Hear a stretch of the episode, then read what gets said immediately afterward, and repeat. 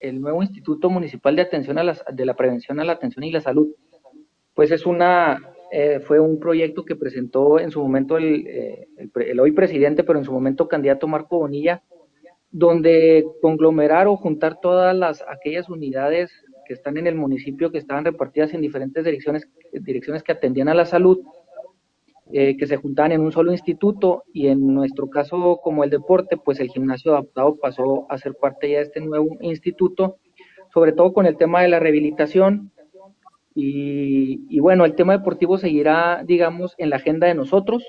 Estaremos haciendo agendas paralelas. Simplemente ahora tendremos que cumplir con ciertas formalidades con el nuevo instituto para solicitar las instalaciones, los horarios y qué actividades estaremos llevando.